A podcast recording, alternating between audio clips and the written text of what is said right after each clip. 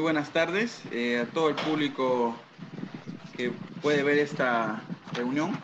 Primero, presentarnos. Este programa eh, se desarrolla en cumplimiento de nuestro deber a la comunidad jurídica de Madre de Dios y del Perú. Es que emprendemos este proyecto denominado Tertulia Jurídica con Ronaldo Marín, el suscrito donde se realizarán entrevistas, exposiciones, ponencias de temas de derecho y de actualidad regional y local, teniendo como único objetivo contribuir en el conocimiento jurídico legal a estudiantes de derecho, abogados y personas interesadas en general. Tenemos el honor de iniciar con el capítulo número uno de este programa, con el tema El litigio penal en tiempos de COVID-19, para lo cual tenemos el honor de tener eh, mediante el aplicativo Zoom al doctor Edwin Samayoa Flores. El doctor Edwin Samayoa es abogado con más de 10 años de experiencia profesional, tanto en el sector público como privado. Un ápice de su experiencia laboral. Abogado fue de la Procuraduría Anticorrupción Descentralizada de Madre de Dios, abogado del Centro de Emergencia Mujer, asesor legal de externo de la UNAMAT defensor público del Ministerio de Justicia y Derechos Humanos, especialista legal de la Corte Superior de Justicia de Madre de Dios y ya desde hace algunos años eh, docente de tiempo, tiempo completo de la Universidad Nacional Amazónica de Madre de Dios, que también tuve el honor de que fuese mi, mi docente en múltiples ocasiones. Doctor, muchísimas gracias por aceptarnos la entrevista. Y el tema de hoy es un tema muy especial porque vamos a ver el ejercicio, el nuevo ejercicio de la profesión del abogado en tiempos de COVID-19. Doctor, en esta oportunidad voy a hacer algunas preguntas muy pequeñas. Doctor, empecemos. El efecto del avance tecnológico exponencial del, de este siglo XXI se ha visto acelerado por, el, por la pandemia del COVID-19. A título personal menciono que se demostró en cierta medida que el sector jurídico eh, ha, ha, tenido un cierto retraso en lo que es innovación e inserción al mundo digital. Por ejemplo, eh, los abogados ahora están teniendo inconvenientes. Porque, por ejemplo, ahora se necesita para ingresar un escrito al Poder Judicial un documento con firma digital, ahora las audiencias son virtuales, ahora a todos los abogados se les exige que tengan correo electrónico. Al respecto, doctor, piensa igual que el suscrito y qué reflexiones nos podría compartir al respecto. Y por último, eh, ¿ya participó en alguna audiencia virtual? ¿Y qué nos podría decir al, respecto? Buenas tardes, Ronaldo. Buenas tardes a, todos tus oyentes. Bueno, y, mis felicitaciones para empezar, ¿no? Por esta iniciativa que tienes tú en tu espacio y en el instituto académico que estás administrando ya desde hace un tiempo y que soy testigo nos está dando bastantes satisfacciones en cuanto a capacitación para los estudiantes y profesionales de esta región. ¿No? mis, felicitaciones y, mis deseos porque esta, esta iniciativa y, todos tus deseos se cumplan y, crezca este instituto académico de capacitación, no solamente eh, brinde sus servicios en esta región, sino también en todo el país. Eh, muy impresionado por tu capacidad y por los que te apoyan también en esta gestión, Ronaldo.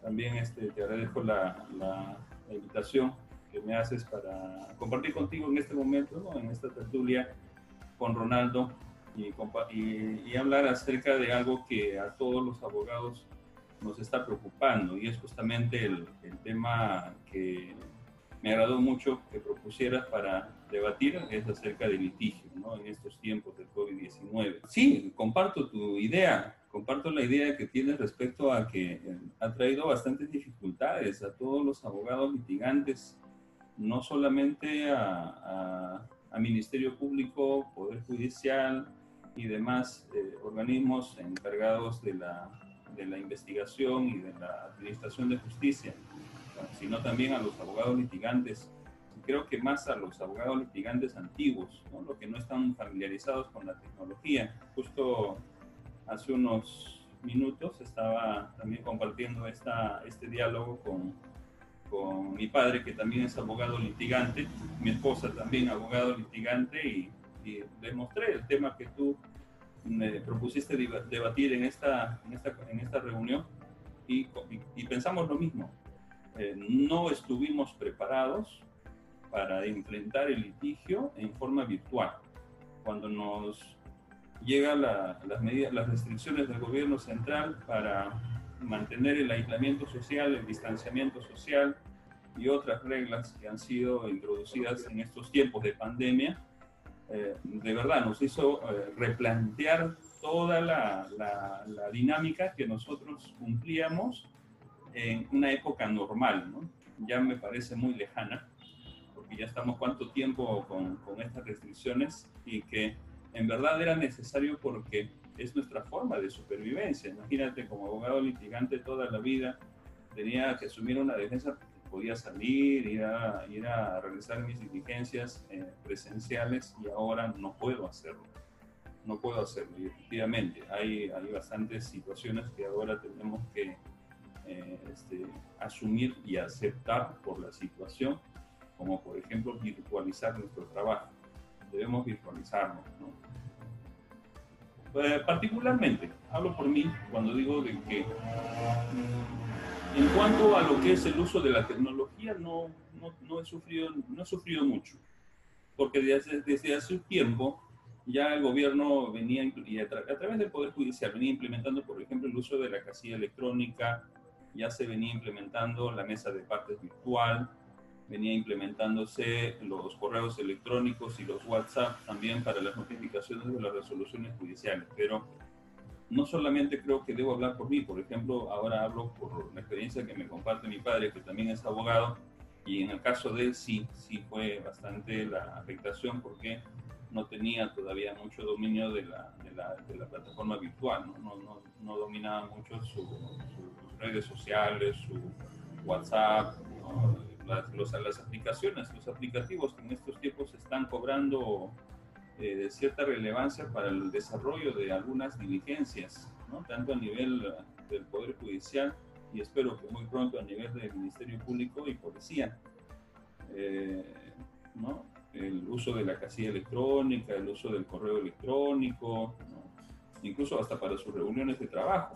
Aquí en la universidad, aunque no lo creas también, este, ha sido un impacto porque desde el mes de marzo prácticamente que concluye el ciclo de nivelación, empezamos a, a, realizar coordinaciones con todavía cuando era la doctora Luz Marina Almanza, directora académica de la carrera, reuniones para poder coordinar el inicio del ciclo académico y utilizamos el Google Meet.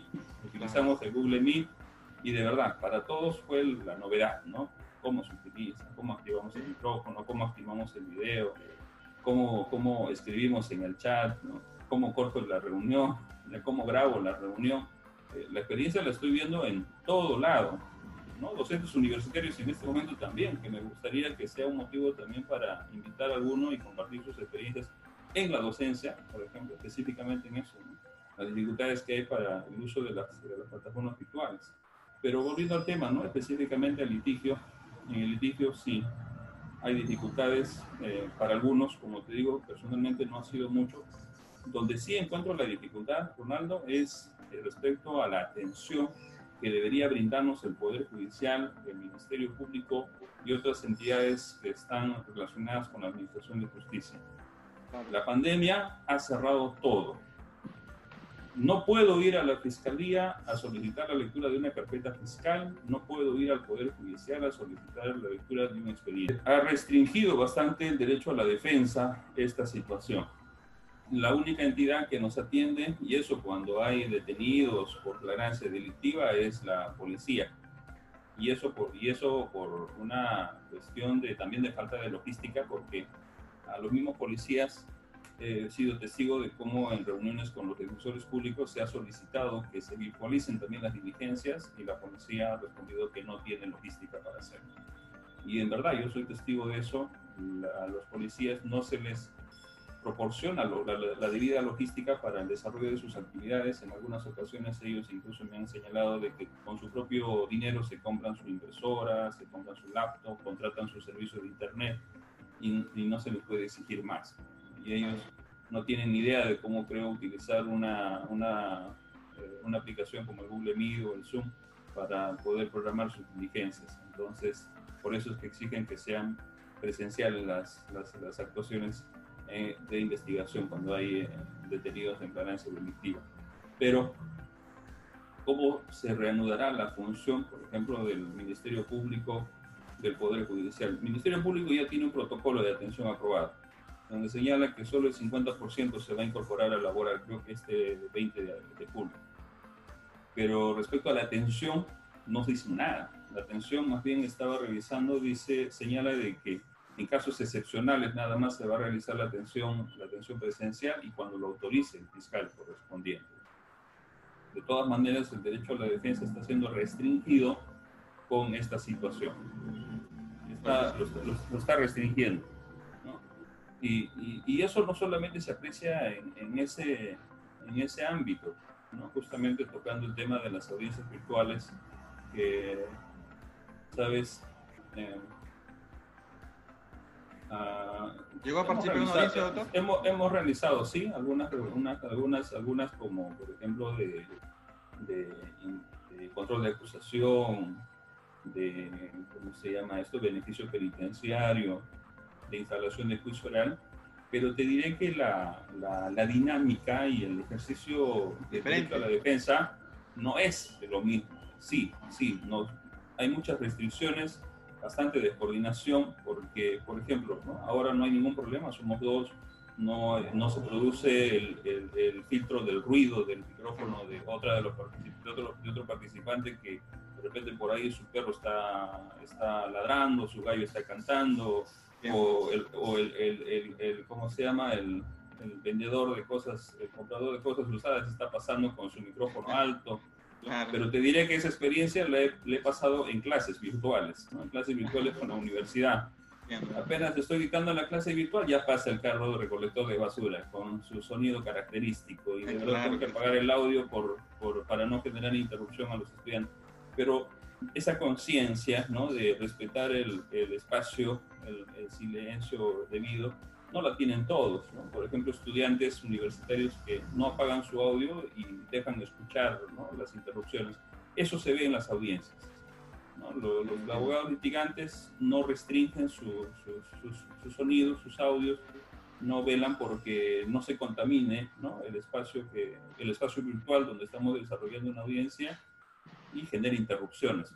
Genera interrupciones. Aparte que no es muy no es muy, este, como te digo, sencillo ¿no? para algunos utilizar la, las, las, herramientas que tenemos. Por ejemplo, ahorita ¿no? visualizando esta aplicación Zoom, hay herramientas, por ejemplo, para silenciar el micrófono, detener el video. No todos lo saben utilizar. ¿no? Por ejemplo, se pide que se desactive el micrófono y cuando quieres volver a intervenir, volver a activarlo. Un abogado viejo eso no entiende. Eso no entiende y, y reinicia el micrófono cuando no debe o o se le mira que está moviendo su boca pero no se le escucha nada y se le dice, doctor, por favor active su micrófono y se demora, se dilata la audiencia. Y, claro, y aparte, por ejemplo, para, para, poder realizar un juicio oral uno tiene que traer a sus propios, al imputado, a los propios testigos al despacho, porque ellos no van a conectarse desde su domicilio.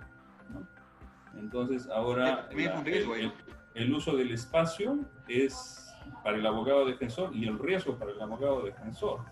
Y aparte también por otros cuestionamientos que he podido ver de otros colegas que han publicado incluso en, sus redes sociales, es respecto a la, a la, a la eh, plena identificación de las partes.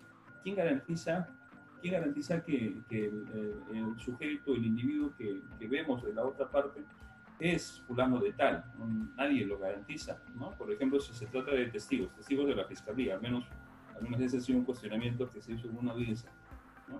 ¿Quién sabe? Vale, vaya, a saber Dios si realmente sea el testigo que la fiscalía está trayendo, si a juicio, si a un juicio real, un juicio presencial, la fiscalía no suele presentar testigos, es raro que en una audiencia virtual sí aparezcan testigos, ¿no? Presente su, su DNI, ahora si ese DNI será original o no, ¿quién garantiza?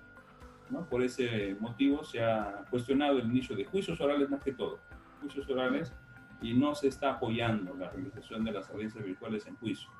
En beneficio penitenciario no hay problema, a mí me conviene que, que se un beneficio penitenciario para que pueda egresar un interno de penal, lo mismo que un control de acusación, que no hay un debate probatorio, pero en un juicio oral no. Me parece que para un juicio oral las circunstancias todavía no son las indicadas para poder virtualizar el trabajo, al menos en el juicio oral. Perfecto, doctor. Ah. Muchas gracias. Entonces vamos, doctor, como es de público conocimiento, los estudios jurídicos eh, como actividad económica se suspendieron por casi dos meses, desde marzo último. Eh, tienen que atender a puertas cerradas y tener esta dinámica de consultoría o asesoría de manera virtual. También se sabe que a partir del decreto supremo 101-2020 PCM se aprueba la fase 2 ¿no? de, la, de la renovación económica y dentro de ellas la actividad jurídica, estudios jurídicos. ¿no? Eh, previo, actual, previa aprobación de su plan de vigilancia, prevención y control, ¿no es cierto? Eh, la, la pregunta es, doctor, ¿cree que llegó para quedarse la digitalización del ejercicio de la abogacía desde ahora y para adelante? ¿Y cree también que ahora los abogados preferirán eh, realizar, por ejemplo, eh, reuniones con sus clientes de manera digital, virtual, por el aplicativo Zoom, por ejemplo, o, o antes que preferir arrendar una oficina y dejar pues el pasado al pasado, las reuniones presenciales con sus clientes. ¿Cuáles son sus impresiones, doctor? Uh, si no cambian las cosas, así como te las he explicado, e incluso hay algunas cosas más que podría añadir sobre el tema de la virtualización del, trabajo jurídico. Eh, va a haber bastante oposición a que se digitalice el ejercicio de la abogacía. ¿no? ¿Por qué? Porque como te decía, hay bastantes, eh, ¿cómo se llama?, restricciones, impedimentos, más que todo en el ejercicio de la abogacía en estos tiempos de COVID, sobre todo por la virtualización del trabajo. Como te decía, no, no hay este, la debida atención en el, en el Poder Judicial. Antes podía yo ir al Poder Judicial y acceder a una computadora y ver el estado de un expediente. Sabía en qué estado estaba mi escrito, si había sido proveído o no. Claro. En estos tiempos no puedo hacerlo. Eh, antes podía ir al Ministerio Público para leer una carpeta fiscal, sacar copias y ahora no lo puedo hacer. No se está dando la implementación de vida como para que la abogacía pueda adaptarse a ese, a ese medio. Entonces, sí, por eso te digo, si no se, si no se superan estas, estas dificultades, estas falencias que vemos, tal vez eh, vayan a, surgir cuestionamientos a, la se llama la virtualización de la justicia. Sería excelente que, la, que la, el ejercicio de la defensa se, se, se, mantenga en esta, en esta situación, porque de alguna manera te hace más dinámico el trabajo. Ya no tienes que estar saliendo, ¿no? ya no tienes que estar exponiéndote al peligro.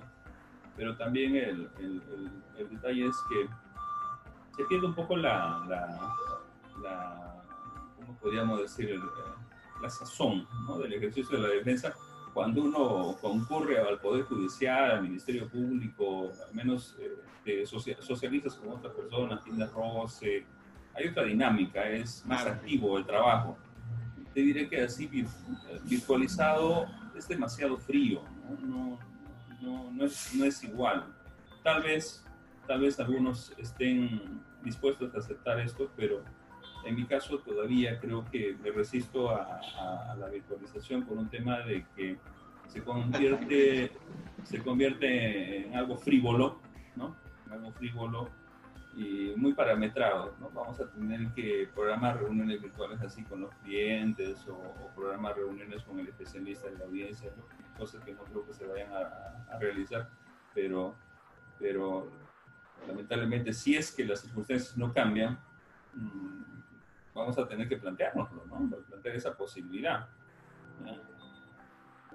Antes, desde antes que empiece la cuarentena, sí he tenido algunas reuniones virtuales con clientes que no se encuentran en la región, ¿no? Que están en Tacna, que están estaban en Huancavelica, en Quegua, creo que también de Cusco, ¿no? Nos hemos reunido a través de videollamadas, ¿no? Todavía no conocía la aplicación Zoom ni, ni Google Meet y otras que también se utilizan y de esa manera nos hemos podido conocer persona a persona, de repente mostrarnos algunos documentos, pero, pero son circunstancias excepcionales que, que no siempre se pueden dar. Hay, hay, hay, situaciones en las que es necesario tener un trato frente a frente con el cliente, como por ejemplo te hace llegar la documentación de, de un respectivo caso para tu estudio, análisis.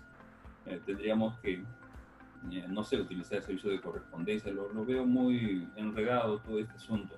Eh, doctor, así como mencioné anteriormente, que la pandemia nos demostró un cierto atraso del sector jurídico en lo que es avance tecnológico, también evidenció, por lo menos eh, en el Estado peruano, ciertas falencias estructurales. Por mencionar un poco, es falta de regulación en lo que es normatividad en materia laboral, eh, penitenciaria, de salud, de gobernabilidad y también en materia, materia penal, ¿no? Por lo cual considero que hay una hay determinados delitos que merecen nuestra atención en jurídica y socialmente hablando. La pregunta es, doctor, desde su experiencia, ¿se puede decir que hubo un aumento de delitos frente o a consecuencia del COVID-19? ¿Y cuáles serían estos delitos y por qué? No, no diría que hubo un incremento de delitos, ¿ah? al contrario, más bien este, desde que se inició la cuarentena, hablamos del 16 de marzo, si no me equivoco, de este año, eh, hubo una disminución bastante importante de lo que es la, actividad delictiva. Sí han aparecido más bien otras modalidades delictivas que antes no, no se producía, ¿no? como por ejemplo delitos, eh, ¿cómo se llama? Delitos contra la salud pública por, por, violación de medidas sanitarias y también como por ejemplo delitos informáticos, como lo que sucedió cuando se, se robaron los, los fondos de se llama este apoyo que destina el gobierno, estos bonos. ¿no? Bono me quedo en casa, claro. Ajá, estos bonos que destina el gobierno. Pero después, eh, otro tipo de actividades delictivas, por ejemplo, ha habido una reducción del índice de criminalidad importante. Ya no hay no, no, ya no habían robos, ya no había eh, tráfico ilícito de drogas, tenencia ilegal de armas, que eran los delitos frecuentes en esta región tal vez sí se continúan los hechos de violación sexual, de violencia familiar, pero incluso en el tema de violencia familiar ha habido una importante disminución del número de denuncias que se recibían a diario. Justamente conversando con, con mi padre, que es defensor público, él me cuenta de que recibía alrededor de tres, cuatro casos de violencia familiar a la semana. Eso, multiplicándolo por, no, en tiempos normales, en tiempos normales, en, en, época normal. ¿no? Y eso contándolo, multiplicándolo por defensores, o sea, hablamos, son algo de, 20 defensores, creo, unos 80 casos más o menos a la semana. Ahora, ahora, ahora no, no tiene ninguna denuncia por violencia familiar, creo que al mes uno o dos nomás ha tenido, dicen, entonces, aparentemente hay una reducción ¿no? de, la criminalidad eh, a algunos delitos que eran frecuentes. Doctor, deseo hacer énfasis en un tema específico ahora, en lo, el cual es la excarcelación de los condenados por el delito de la omisión a la asistencia familiar, también conocidos como los deudores de alimentos, que podrían salir de prisión si cumplen con el pago de deuda de alimentos y la reparación civil, dispuesto justamente por el decreto legislativo 1459. Con esto, eh, el propósito es el de mitigar el hacinamiento que siempre ha habido existente en los centros penitenciarios. La pregunta es, ¿cuál es el procedimiento para realizar esta excarcelación y está de acuerdo con esta medida dictada por el gobierno? Eh, la medida en realidad que adopta el gobierno para la excarcelación de estos deudores alimentarios morosos ha sido básicamente la conversión de pena. No, hay otro, otro mecanismo, bueno, que también luego se produce el, para otros tipos de delitos, lo que es la revisión de la prisión preventiva, pero específicamente para los deudores alimentarios, la oportunidad de poder egresar del penal antes de cumplir su pena o, o antes de, cumplir el, tercio de la pena que se exige para el acceso a la semilibertad, les posibilitó su egreso siempre y cuando ellos pudieran acreditar haber cancelado la, ¿no? la pensión alimenticia devengada.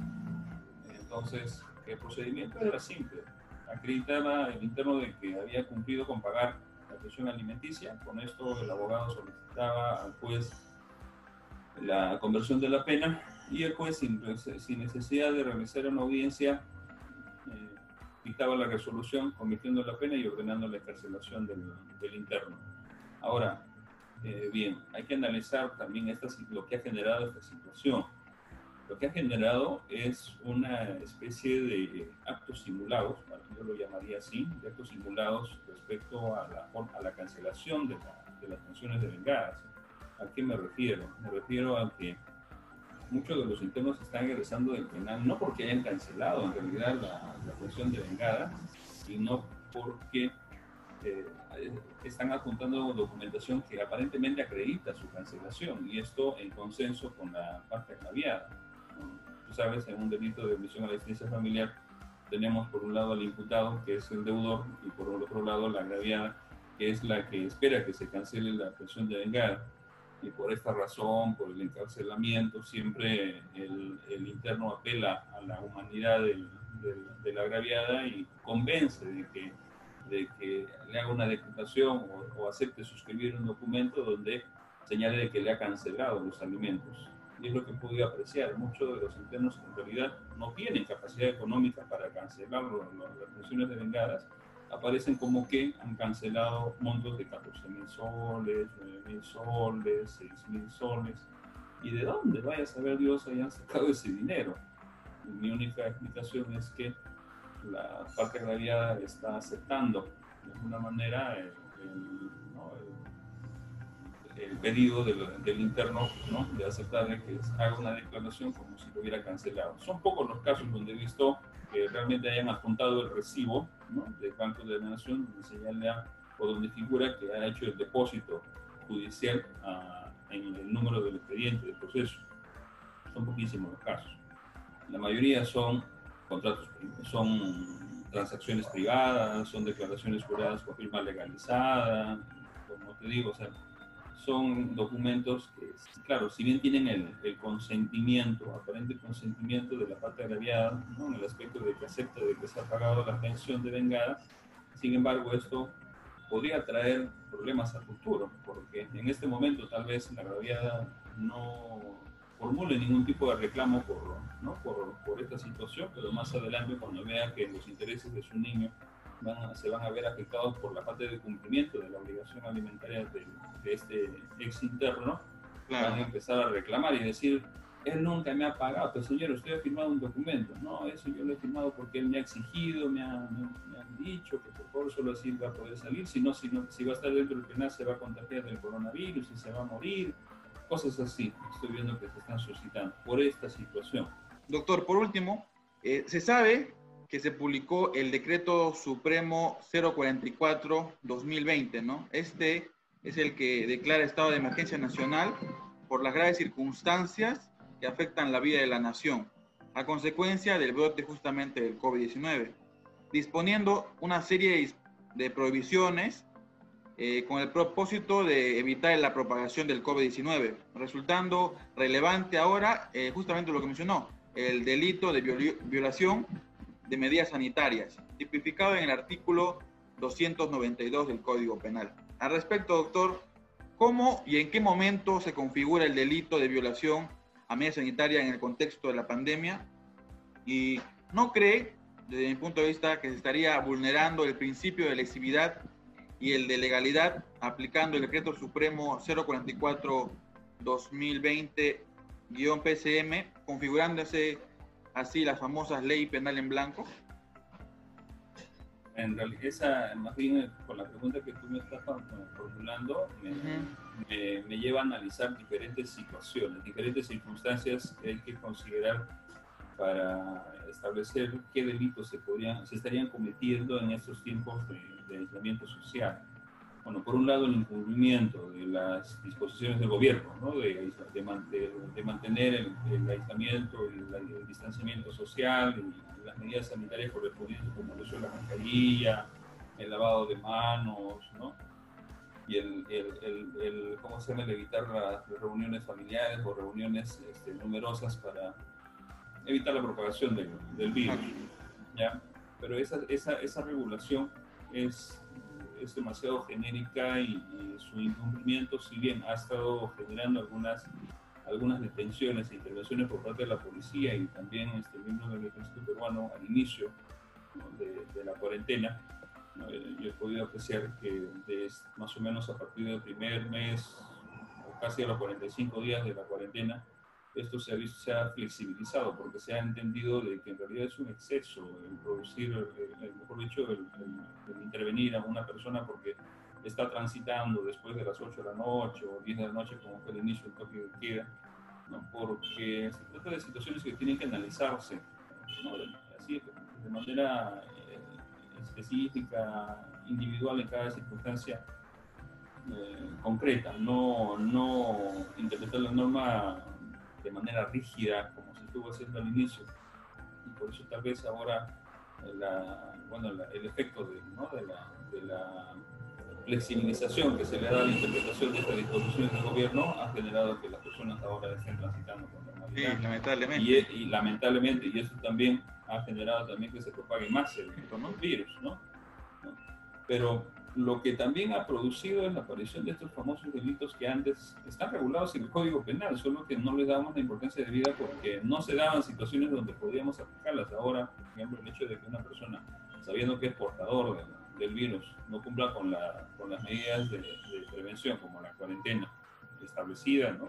dentro del tratamiento, los 14 días de aislamiento, podría verse inversa en la comisión de este delito de propagación, ¿no? De enfermedades, de enfermedades contagiosas y, este, y, bueno, lógicamente que eh, siempre y cuando se, se produzca contagio, ¿no? se produzca contagio, se produzca la, ¿no? la, la, propagación de la enfermedad. Pero eso, ¿cómo lo determinamos? Porque en esta época donde prácticamente todos estamos propensos a, a ser señalados como, como contagiados, ¿cómo podemos, cómo podemos afirmar que el virus vino de ti o vino de mí?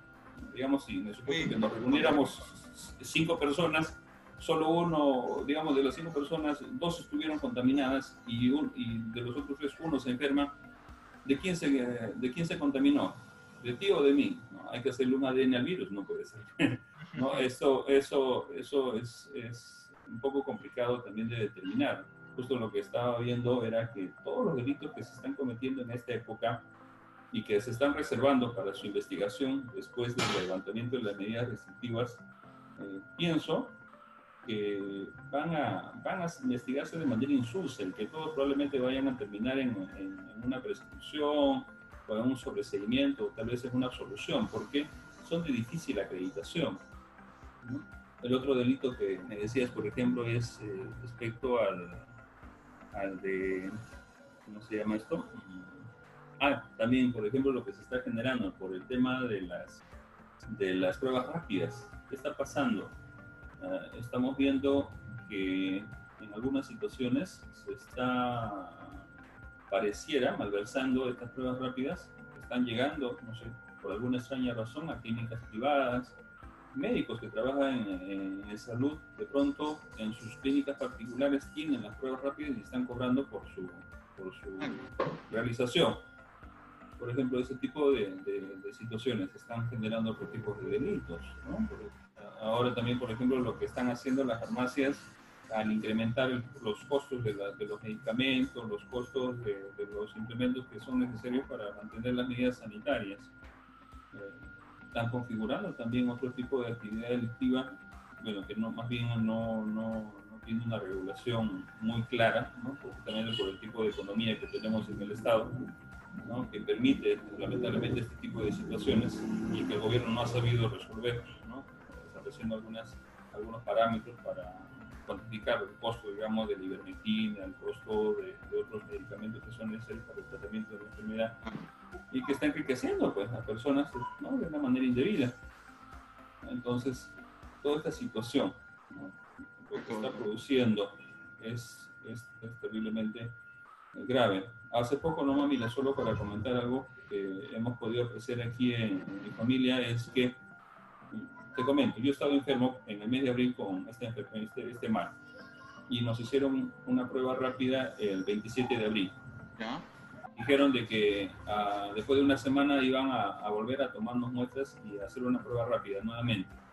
Nunca volvieron, pero realizando la consulta en el Instituto Nacional de Salud, la página web del Instituto Nacional de Salud, ¿Ya? aparece un resultado de una prueba rápida realizada el 30 de abril, tres días después del 27.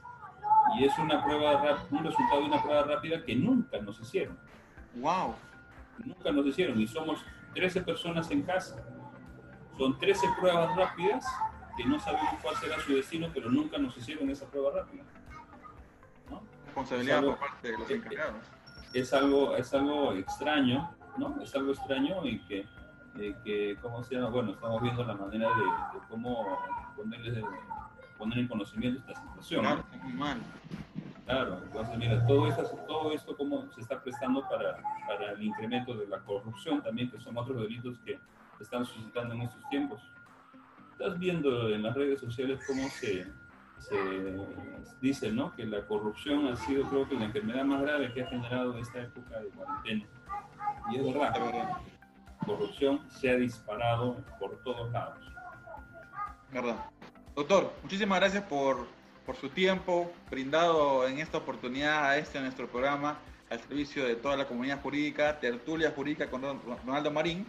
Y le pediría en dos minutos sus palabras finales a todos los estudiantes de Derecho, a los abogados eh, que escucharon la entrevista. ¿Alguna recomendación? Bueno, a los estudiantes, eh, paciencia, paciencia por, ¿no? por la virtualización de las clases y por la falta de, tal vez, de conocimiento que hay en el uso de, la- de las plataformas virtuales para el desarrollo de las clases. Espero que esta situación, toda esta situación que nos ha aislado, que nos ha distanciado de todos, pase pronto y podamos re- re- retomar nuestras actividades con normalidad, ¿no? en, en respecto a las clases en la universidad. En cuanto a los abogados litigantes, bueno, definitivamente a todos nos está chocando esta situación. El, el ejercicio de la defensa se está restringiendo y en verdad el trabajo también ha disminuido por esta situación. Creo que ahora los defensores públicos son los que tienen más trabajo, pero creo que tenemos que aplicar otras alternativas. ¿no?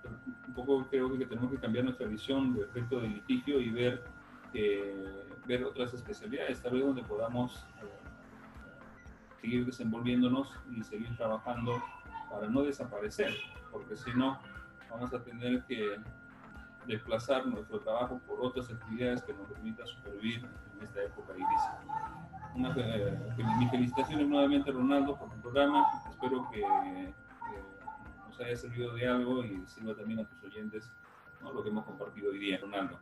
Doctor, muchísimas gracias.